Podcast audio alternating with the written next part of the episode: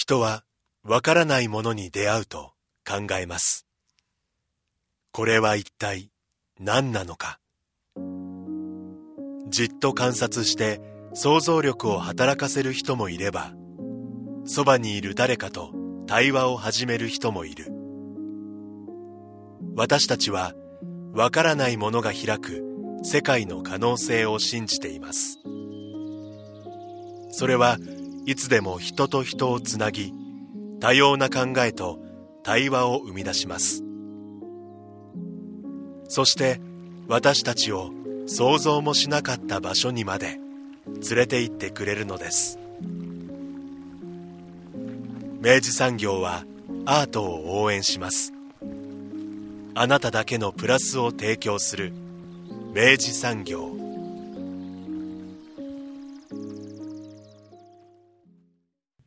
明治産業プレゼンツアワーカルチャーアワービュー今週は北九州市立美術館本館で開催中の展示ホログラフィーアートのパイオニア石井節子を特集します。スタジオには当番組プロデューサー三好です。おはようございます。おはようございます。北九州市立美術館は番組としては初めて伺いますね。はい。もう本当にずっと、あの、うん長らくこの番組の、あのー始まって以来ですね。うんいつ行こう、いつ行こうと、うんあの、してお、おあの、か時間を重ねること、はい早数年という感じで、ええあの、いよいよ、やっと、あの、お邪魔させていただくことができましたが、はいえーそれにふさわしいですね、うん素晴らしい内容の展示だったので、ぜはいひちょっと本編聞いていただければと思います。はい。それでは、北九州市立美術館の学芸員、河村茜さんにお話を伺っています。前半をお聞きください。えー今回は学芸員の河村茜さんにお話を伺います。よろしくお願いします。はい、よろしくお願いします。さて、三好さん。はい。我々、えー北九州市立美術館本館、まあ、文化もそうなんですけど、はい番組として初めて、いやもうねこの番組、ええ。もうこんなにやっといええてながら、あのお邪魔できていないことをですね、本当にもう恥ずかしく思ってるんですが、あのいやかねてよりねええ。ずっとね、来たかったんですよ。そうですね。これ言い訳がましいですけど本当に。で今回ついにね、はい。お邪魔できまして大変嬉しく思ってるわけですが、はい。はい。まず、この館についてと申しますか、はい。北九州市立美術館はどういったところなのかを簡単にご説明いただけますか？はい、えっ、とこちらの美術館はですね、1974年にあの建てられているんですけども、まあ西日本で当時まあ一番大規模な公立美術館としてあのその先駆けとして開館しました。で、あの実は2024年に50周年を迎えることになるので今ありがとうございます。その50周年に向けてちょっと盛り上げていこうと頑張っているところなんですけども、はい、でこちらの建物がすごく特徴的だと思うんですけど、あのまあ、2本の直方体が丘のき傾斜面から前方に大きくせり出すという外観になっていましてで6階建てになるんですけども、あの美術館に到着してエントランスに入られた時は実はそこは3階に相当するフロアがまあ1階になっているというあの作りになっています。であのこの建築自体その建築家の磯崎新さんにとっても初めての美術館建築でしてであの今では代表作の一つとしてあの知られているところですね、はいあの丘の上にそびえ立つという言葉が多分ぴったりだと思うんですけど、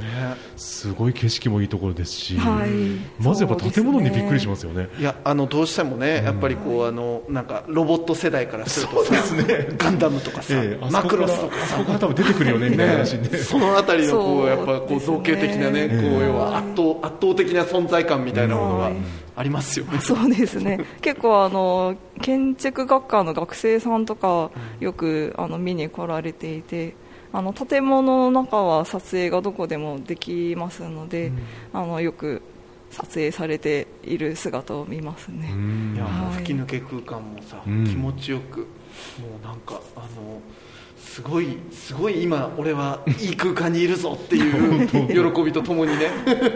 く 楽しいわけですけど。あのすごい景色もいいですし、いやすごいですよね。天守閣張りですよね、これね。そうですね。ね。成就になった気分で、ねここに毎日いらっしゃるとなんかはい。晴れ晴れしい気持ちになりそうですよね、そうですね。ちょっと非日常の気持ちを味わえると言いますか、うん。はい。おまけにその都心の方にはまた文文館という形で、あのそうですあるんでねすよね、はい、文館もあの本館ができてしばらくしてからなんですけど、あの立ちましてそちらの方は、まあ、あのリバーウォーク北九州という商業施設の中の5階と4階が、まあ、美術館文館になっています、であの、まあ、本館はちょっと丘の上にあってすごく見晴らしよくて場所はいいんですけどなかなかちょっとここに来るまでにあの 来にくいという交通の便がちょっと、はい、ああるっていうこともありましてであの文館の方はもう小倉駅ですとか西小倉駅からすぐ近くなので、あの気軽に行ける街中にある美術館として、はい、あの作られて、うん。あの現在も続いているという感じですね。学芸員さんは結構そのこっちで展示したり、はい。あっちで展示したりみたいな、は二館で結構行そったり来たりすうでるんですか？すね、はい、行ったり来たりしながら、えーはい、やっていますね。で大変ですね。そうですね。で一応あのどちらでやるあの規模も違うので展覧会の内容もちょっとあの変えているんですけど、うんうんまあ文館の方はあの身近なえっ、とサブカルチャーですとか、うんうん。まあ写真展とかちょっとあの気軽にうん。入りやすいようなあの展覧会を中心にしてまして、でこちらの本館の方はちょっとなかなかあのななんですかね気軽に ではないんですけどまあより専門性の高いというかはそうそうですね。あの美術のよりなんていうの、まあ、カルチャー寄りというよりかはもうよりこうアート寄りそうですねなものが多い印象ですよね。ではい。あの展示室もあの1000平米ありますので、まあ、大型の作品なんかはこちらの方で展示していますね、所蔵されているものとかって、まあ、代表的なものいくつか挙げるとしたら、そうですね。こちらのコレクションですと,、えー、とエドガー・ドガーですとかクロード・モネとか、ピカソとあと最近有名になったバスキアの作品などを所蔵しています、うんと日本人の作家さんもあの岸田流星とか、うん。荒川修作とか草間彌生さんとか、えっと矢野健二さんとかの,、あの近現代の作品を中心に収蔵しています、なるほど。でですよ。はい。今回伺ったのがはい。こちらでございます、はい。えーホログラフィーアートのパイオニア石井節子展、えー9月4日まで本館にてはい。開催中なんですが、はい。これがね 今ね、ええ。私たちあの毎回のあのマナーにのっとって、はい。ね、この収録前にざっとあの展示拝見させていただいたんですけど、はい。これはね すごいもん見たね、そうですね、うん。あのーまあ、ま毎回言いますけど時間が全然足りないですね本当に。そうあとねやっぱこれも先にもうねあの結論めいたこと言いますけど、はい。これはね展示空間で見ないとしょうがない。しょうがない。うんもうね後で図録とかであの追っかけようとしても、うん。絶対無理なの、うんうんうん。っていうのがちょっとねこれまたあの話しながらね、はい。こう紐解いていければいいなと思うんですけど、はい。でこれね実はねそのホログラフィーアートのパイオニア石井節子って言ってですね、はい。あの展示のタイトルがあるわけですけど、はい。正直ねその僕もお恥ずかしながらこの石井さんのことを知らなかったことも含めて、はい。あの聞きたいことだらけなんですよ。なのでちょっと一個ずつね、ええ。こう紐解いてあの行くような格好であのお話をお聞きできればなと思うんですけど、はい。はい。ホログラフィーアート、はい。でまずちょっとホログラフィーっていうもの自体が、なんか言われた時に、うん。まずその僕とか佐藤さんとかの世代だとですよ、えまあ、ビックリマンシールとかさ。はいはいはい、ね。はいはいはい。なんかヘッドのシールね。しかもね。ヒラじゃなくてヘッドのシール。そうそうそうそう。あのい。い方のね、はいはいい。い方の要はそのなんだろうなキラキラセントボーンインカとかね。セントボーンインカ多分ホログラフシールでしたよあすいませんちょっと。ごめんなさい。話がそれまくりました。はい、はい。ね、要はそのなんかそのほらキラキラした、はいはい。でなんかこうあの光の当て方すると、ちょっとこう要はなんかねこう揺らいで見えたりとかね。手が動いたりとか。うん色が変わったりとか絵絵のことをなんとなくホログラフィーっていうのかなみたいなところからなんですけど、はい。ちょっと改めてこの川村さんに、はい。まずホログラフィーっていうのは何なのかってところからはい。お聞きできればと思うんですけど、はい。どういうものなんですか、はいえー、とホログラフィー自体はですねあの1948年に発明されたものでしてあのイギリスの物理学者のデニス・ガボールさんという方がもともと電子顕微鏡を研究されてたんですけどその過程であのこのホログラフィーという技術があの見つかりまして、でまあ、そちらをもとにあのだったんですけど、ただそのままではまだ今の現在のホログラフィーの形にはなれなくってですね、でその後に1960年に今度レーザーが発明されまして、でそのレーザーの発明を使うとそのホログラフィーが立体映像で、あの投影と再生と記録ができるっていうことが、あのなりまして、でそこからあのいろいろ応用されるようになるんですけど、その頃にえっとアーティストたちも注目してあのそのアートの世界にこの技術を取り入れられないかということで1960年から70年ぐらいにかけてあのだんだんそういうホログラフィーアーティストという方たちが出てくるようになったものです。はい。もうだから全くその時代に、まあ、要は、はまあ、ある種発明されたはい、全く新しい技術だったわけですよね。そうですね、あのそうですね。40ただ48年に発明されて実際ホログラフィーの今の形になるまではそのレーザーの60年までちょっと待たないといけなかったっていうのもあるんですそもそけど、も要はその、はい。全く別の分野ではいはい。発明されたものだったってそことうですね。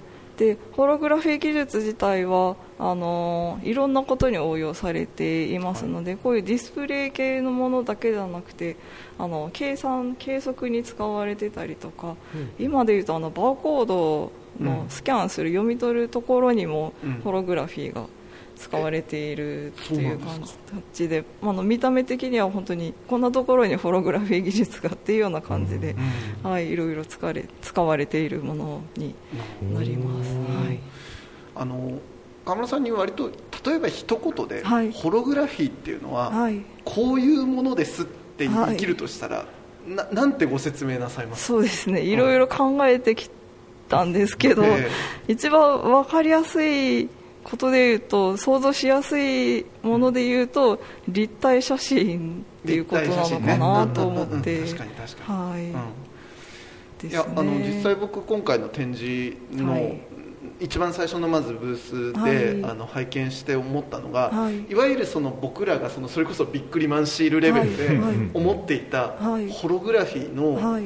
イメージのいきなりこうなんか全然先に行ってたはい。感じがしたんですよ、はい。っていうそのまあ、あのビックリマンシールがホログラフィーかどうかも分分 かんないね。分かんないけど、まあ、単純にキラキラシールしかないのかもしれないですけど。あの先ほど言ってるそのビックリマンシールも、もちろんそのホログラフィーの技術が使われてまして、おおそうなんだ。はい、であのもっとさらに皆さん持っているだろうあのお札にも使われているんですよ、確かに。そうだ。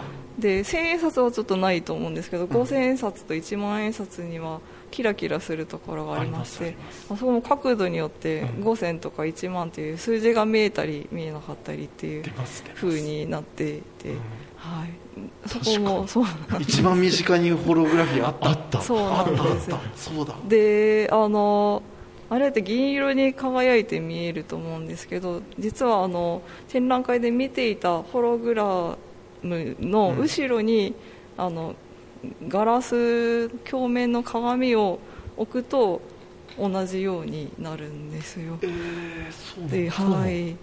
なのでそういう印刷とかで使われているものはホログラムの後ろにその鏡面が貼ってあるためにああいうあの銀色で反射して見えているっていう、ははい、ものになっています。面白い。なんかじんわりと分かってきた気がする。じんわりですけどねまだ。分かってきたよね。まだ、うん。でなんとなくまあその要は立体的に要はその要はうん。そんな写真として、うん。まあ、その要はいろんな角度から見たら本当にその目線の動きの通りにはい。その像が要は立体的に見えるものであると。はい。要はその鏡面を置くみたいな話も要は光がそこでまた戻ってくるそうときですね。にそう見えるからってことですよね、そうですね。反射させているんですけどあとあのーえっと、実はホログラムを作るときに、うん。あのー撮影をするんですけどこれですよ。そ,、はい。それが聞きたいんですあれどうやって撮ってんだって話なんですそよう。そのさ単純にっていうか大まかに言うと、うん。アナログ写真の撮影とほほぼ同じような形になって、あのアナログ写真撮る時もあのフィルムとか、あのガラス乾板とかにあの、写すと思うんですけど、うん。でそれを写したものを現像して写真になるっていう工程を得てますけどホログラムも実は同じような形でただちょっと違うのがその撮影するときに使う光源光がレーザーなんですよ、うんうんレーザーを当ててでフィルムとかガラス乾板にそこを記録してでそれを現像するとこ現像というか固定させるとあのホログラムがもう出来上がるっていうことになって俺分かんなくなってきたよほら。だから多分レはい。ーザー光に多分特徴がそうそうなあるってことんですよですよ。ねでそのレーザー光で撮ることであのアナログ写真ですとあの色の濃淡だけをあのフィルムに記録している状態なんですけど、ホログラムはその色の濃淡にプラスあの位置うん。位置情報があの記録されるんですよ。はいほらここここよここよ。俺俺が聞きたいのはここよ、はいはいはい。あの、はい。い、いわゆるさ、はい。今の僕らの、はい。例えばスマホ世代とか、はい。そのデバイスがしっかり出来上がって以降は、はい。例えば360度カメラとかあはいるわありますね、物理的に、うん。その要はその対象を回り込んで、はい撮ることで立体的にね。立体の絵を、うん。要はその現出させるっていう技術はイメージできるじゃないまあですか、そうね、だけどこれの場合はそういうことじゃないんですよね、そうそうなんです。その今の話ですと、ん。平面のものをうん。こう組み合わせていって、ん。立体的に見せるっていう形になるんですけど、はい。ホログラム自体は、ん。その一つ一つにもう位置情報が決まっているのでどこの空間にあるかっていうのがもうっていう情報が記録されていることになる文系のポンコツどもがてしまいましたこれ私も理科の文系ですよ。そうなんですか。これはそういう仕組みで、うん。えーあの立体的に見えたり、はいえーちょっと角度を変えるとまた違うものが見えたりっていう、そうですね。あのはい。これでも本当に多分、はい。あのい今でこそ僕らは割とその要は 3D に見える映像とかっていうのも、はい。な慣れてるから、はい。はもうなるほどなるほどな立体だねっていう感じですけど、はい。これ多分当時のそのはい。60年代っておっしゃいましたっけ、はい。えっと、初めて見た人たちははい。ちょっとこれもうえー、ってなったでしょこそうですね。ね。すごい驚いたと思うんですけど、れ、ね。そうですね。ただあのーちょっといいくつかこう発明をうん。得得ながらあのすす一度にはちょっとなかなか進められなくてですね、今の話ですとレーザーであの撮影記録をして、はい。で見る時もうん。実はレーザーを当てないとそのままでは見れないんですへよー。で今展示ご覧になられうんた時に普通にあのスポットが当たってたと思うんですけど、はい。あの今は普通の普通に絵画絵画作品とかを当てるスポットで、うん。もう全然見えるようになってるんですけど、というそのもう一段階今度変換するっていう作業が必要になってきましてそのレーザー光ではなくて白色光あの普通の照明で再生できるように変換作業をするっていうのが必要になってくるなるほどなるほど。でその発明がはい。60年代半ばぐらいに、うん。あのまた別の研究者の方にあの発明をされて、うん。でやっとあのもっと身近な技術として使えるようになったっていうのがあります。そこからまあ世に広まるものも多くなってきてそうですね。でその再生のし再生というか白色光で再生する方法で大きく今2種類あるんですけど、うん。結構何種類かある中で普及しているのが2種類になりましてでそのうちの1つがあの先ほどシールのキラキラですとか、お札とかに使われているものなんですけどこれあのさ変換する過程で本来レーザーで当ててみるときにはあの一色でしか見えないんですけど、うん。あの今なレインボーでうん。あの、見えると思うんですけど、はいはい虹色に。それはその変換の過程でので出てきた特徴といいますか、はあでレインボーになることで、まあ、普通の明かりでも再生ができるようになっているっていうものですね。なるほど。でもう一種類はあのーえっと変換しできるんですけどあのー色はその7色にはならなくって、どれか何の色かを選択することができるっていう。それもどんな仕組みなんだろうって思うんですけど。そうですね。それもレーザーじゃなくてですもんね、はい。再生する時も、はい。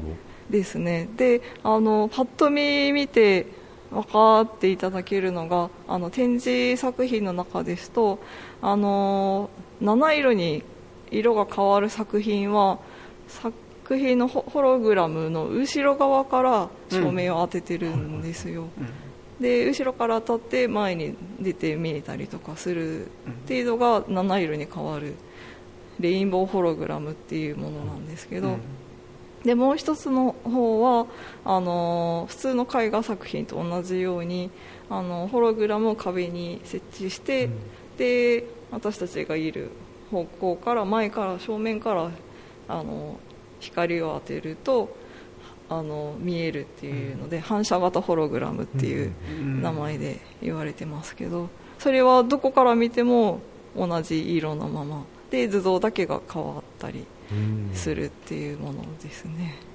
すごい、はいそこにもだからあのそそうなるまでの技術革新がやっぱりあったそうですよね、すね。はい。これがまたこうアートとして、はいその取り上げられたりこう、はい。注目を浴びていくのはいつぐらいからなんですか、えっ、とそうですね。えっ、と海外でさまあ最初にホログラフィーアートをあの取り上げられてたんですけど、それが60年代ぐらいで、でえっ、と69年ぐらいにアメリカの方にホログラフィー美術館っていう美ホログラフィー専門の美術館でなんとそこの美術館では制作もすることができるようなところが作られたりしているんですけどで日本では70年に入ってからあのホログラフィーアートってどんなものかなっていうのがちょっと研究も始まってで展覧会とかでも出品されるようになり始めて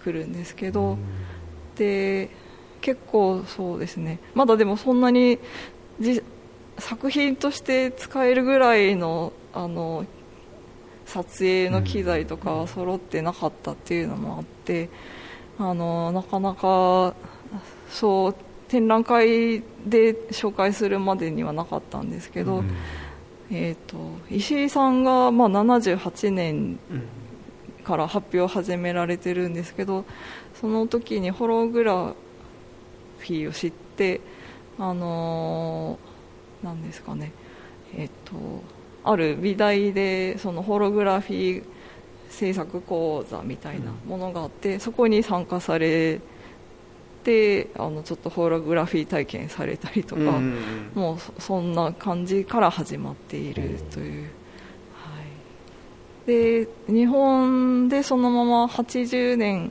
ぐらいから一気にそのサイエンスアート展とかちょっとあのビデオアートとか、ああーなるほど。のキネティックアートとかのはいはい。その流れで結構その科学技術と美術芸術を融合したアート作品っていうのがちょっとに人気になっていた時代だったのでその中にホログラフィーアートっていうのもあの入ってあ紹介されるようになって、はい、ということでそうですね。ホログラフィーアート自体はそのまま80年90年ぐらいまですごくあの万博とかでも紹介されたりいろんな、まあ、主にやっぱり科学系の博物館とかあの展示会での発表が多いんですけど、うん。そういうところで紹介されることがすごい多かったみたいです、はい。結構だからサイエンス寄りだったわけですね。そうですね、うん。やっぱりその見た目がすごくうん。不思議なので、うん。うん。作品というよりはまずこれは何だっていうところにん。結構注目がいってしまうみたいで、うん。はいいやまさしく。うん。なんか、あのー今回の展示も、うん。あの2部構成になってるんですけど、はい。あのまず割とその第1部のところはキャプションもなければですね、うんうんあのは石井さんっていう、まあ、この後ちょっとお聞きしていくそうんの石井さんご自身のその作家のプロフィールも何もないわけですよ、はい。でいきなりズドンと、ん。あのそのある種の技術の博覧会として、うんうん。テクノロジーをひたすらただもう訳も分からぬまま、うん。圧倒されながらうん見るっていうはい。時間になりまして、はい。でやっぱでもそこで本当に驚くわけですね。なんかね、はい。あのすげえこんなことができるのかっていううん。あの本当になんか純純粋な驚きがあって、はい。だからやっぱそれはすごいなんかね。そうですね。今回その、えー、とキャプションとかをつけていなかったっていうのはあの、ままず作品を純粋に見ていただきたいっていうのがあって、キャプションとかついてると、まあ、ちょっと前情報も入りながら見ることになるんですけど、うん。あのホログラフィーって普通の作品と違って自分からいろいろ探して見に行かないといけないっていうことがありますので、まあ、そこをまず皆さんに体験していただこうっていうことで、はい、つけないようにしている感じですね。そうか。そうですよね、はい。キャプションが例えば左にあったら、まずそこからの視点にまずちょっと固定されちゃいますもんね。日本での、まあ、このタイトルにもなっているそのはい。ホログラフィーアートのパイオニア先駆者っていう、はい。まあ、ことなんですけど、はい石井さんははい。ど,、どういう人なんですか？石井さんはそうですね。えっと1946年にお生まれの、うん。今76歳になるんですけど、とても元お元気な女性の方です。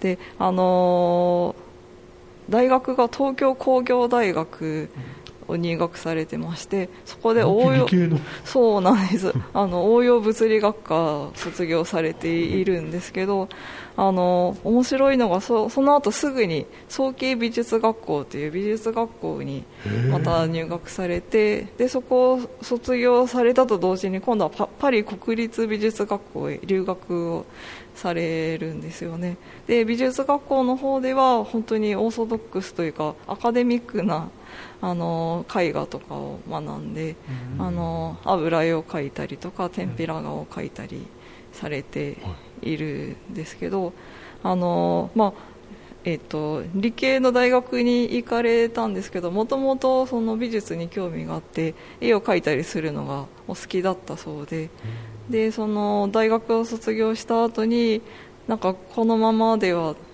ちょっと研究の道はちょっと違うなと思ってなんかやっぱ美術がやりたいと思って美術大学に入られた。というちょっと異色の経歴を、はい、お持ちなんですけど。であのなんで美術学校ではその普通の絵画を勉強されてるんですけどそこからあのちょっと作家としての方向性をちょっと模索して悩む時間がちょっとありまして、で帰国して間もない頃に銀座を歩いていたらなんかふとホログラムがうん。なんかショーウィンドウに展示されてたみたいでうん。でその時それを見てすごい驚いてなんだろうこれは。うん。ってなってからちょっとホログラムに興味を持ってちょっと調べるとその母校の東京工業大学にいらっしゃる先生がホログラムのホログラフィーの研究をされているっていうことを知って、うん。でいろいろちょっと紹介をたどってそこの研究室にまた戻ることになりましてでそこからホログラフィー作品の制作が始まるということなんですけど。すごい導入もうですなんか運命的なそうですね。本いやあの今回あの、展示のねそれ、うん。あのワンブロック目が終わって、うん。その後半のブロックに入るところに、はい。ちょうど石井さんのですね、はい。あの今回の展示に向けた、はい。あのテクストがあの、はい掲出されてあるんですけど、はい。あのこれがあのあのこのスタッフ一同みんな、はい。あの圧倒されまして、はい。文章うまいなっていうあことで あのそれ単純にうまい、下手とかっていうレベルじゃなくて、はい。非常に要はこの、はい。彼女がなぜホログラフィーアートをやってるのかみたいなことが、もう端的明快にはい。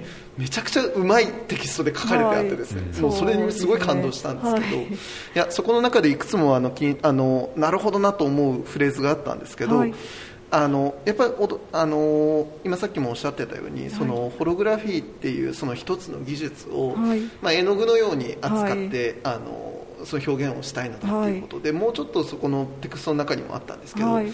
要はその光を捉えるっていうのが、はい。そのまあ、彼女自身が実際そのもともと美術もやっていたっていうこともあると思うんですけど、はい。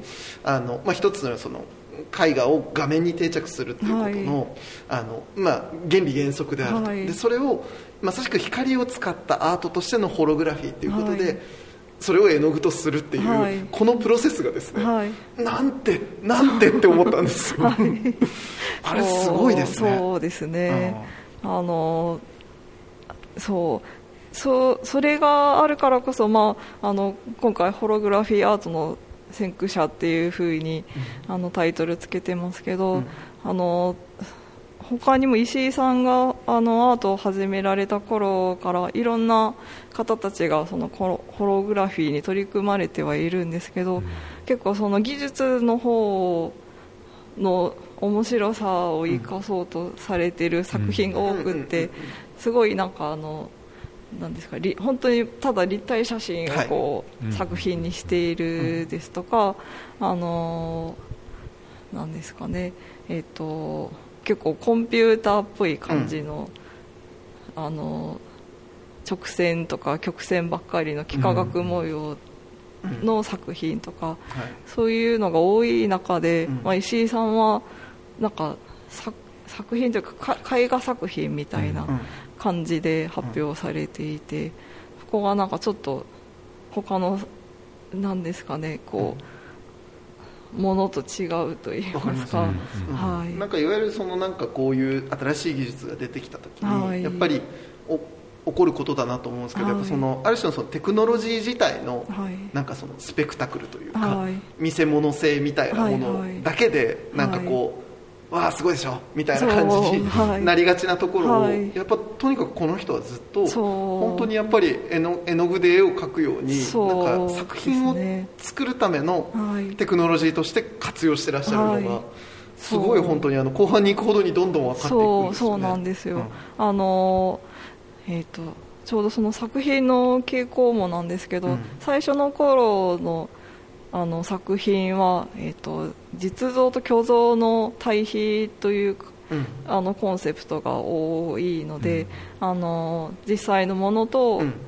その虚像のはい。立体写真的なものがこう並んでいるっていう状態のものがからちょちょっといろいろインスタレーションになっていたりとかっていう作品なんですけど、うんあの立体写真のように撮れるっていうことは逆に今度その抽象的なものっていうのは作りにくいんですよね。あの撮影をしているので、うん。撮影するっていうことは物が絶対映るそのまま映るので、あの立体的しかも立体的になるので、なるんですけどそこを石井さんは途中からその抽象絵画を表現するように、うん。ホログラフィー技術を使いたいっていうことにうん。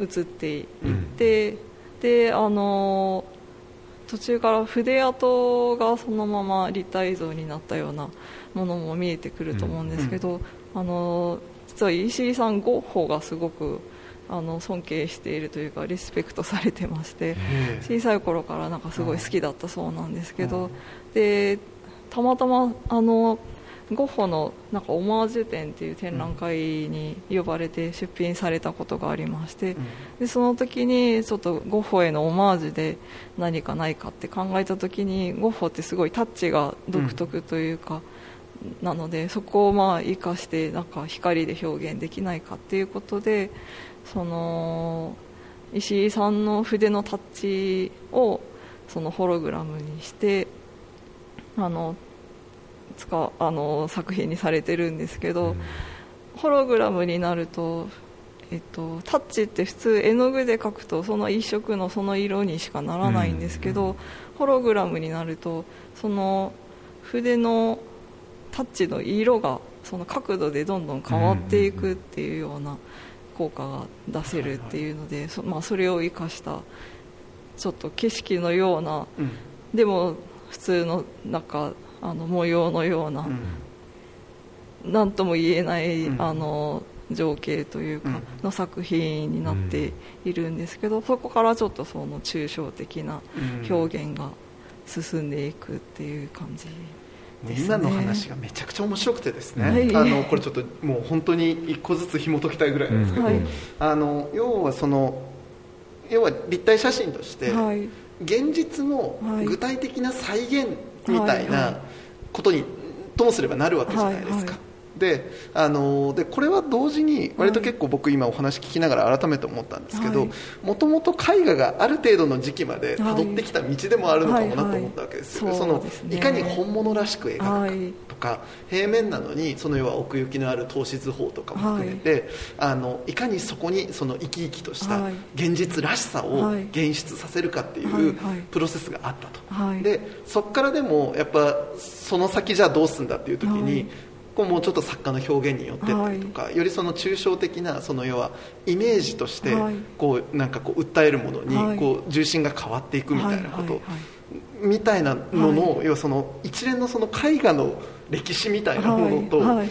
その石井さんがまさしくこの技術に出会って、はい。でその具体的なその現実の再現の立体写真からどんどんそういっていくプロセスがはい。すごい重なるなと思って印象したんですけど、そうその通りですね。あの最初の初期作品で石井さんよく卵をモチーフにはい。されてるんですけど、その卵には、まあ、いろんな意味が込められているんですけど、その一つにあの昔の絵画作品ってあの天ぷらで卵を使っ絵の具に使って描いているんですよね。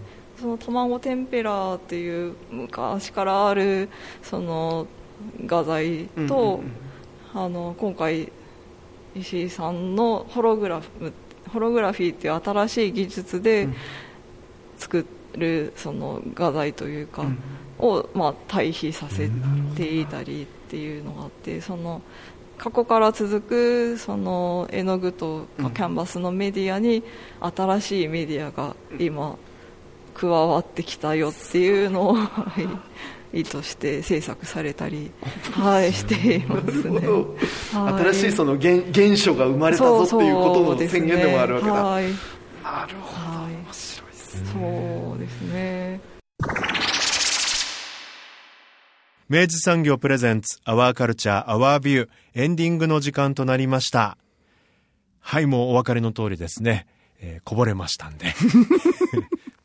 2週にわたってお届けしますと。いやー本当美術館から素敵なところでね 本当に。本当ですね。えーあそこに行く途中から多分もう気分が上がっていくんじゃないかって。本当いい箱ですよね。うん。磯崎新さんの手掛けられたうん。立派な美術館ですし、ね。そして中身もね、うん。ホログラフィーアートのパイオニア石井節子。うん。ホログラフィーアート。まあ、ホログラフィーっていうののね、うん。原理が、だいぶちょっと、なんとなくね。ね、うん。あの、理解が少しだけはい。いったかなというところから、ええね、多分ね、あの、後半ではより具体的な作品も含めてですね、聞いていくことになろうかなと思いますが。ちなみにあの中に入るまでも一つ作品ありますからねあ、そうだそうだ。石井さんのね入り口のね。はいええあ、ええそうだそうだそうだそ。のあたりも楽しんでいただきたいなと思いますし、うん。あの、また多分来週もこういう話もするかもしれませんけど、巡回展じゃないっていうのがね、いや、これマジね、あの、本当に、あの、とにかくね、えあの、来週また強く申し上げると思いますが、えとにかくこれは本当にね、会場で体験しないと、ええわかんないんですわ。で、うん会場で体験したら、うんこれはいいものだっていうことをね、う100%確信いただけると思うので、はい行きましょう。ね、リスナーの皆さん。すごいいい展示です。はい。えー9月4日まで開催中でございます。はい。また来週、はい。詳しくはい。伺っていきたいと思います。はい。アワーカルチャーアワービューはラジコのタイムフリー機能を使ってもう一度聞くことができます。詳しくはラジコで検索してください。そして番組の特集は、ポッドキャストでも聞くことができます。Spotify ほか各チャンネルで随時更新しています。詳細はラブ f m のホームページからご確認ください。そして皆さんからのレビュー、メッセージお待ちしています。メールアドレスは 761-lovefm.co.jp まで。お送りいただく際はタイトルか冒頭部分に Our Culture, Our View 宛て、もしくは頭文字を取って OCOV とつけて投稿してください。みおさん今週もありがとうございました。ありがとうございました。アワーカルチャーアワービュー。ここまでのお相手は佐藤智康でした。また来週。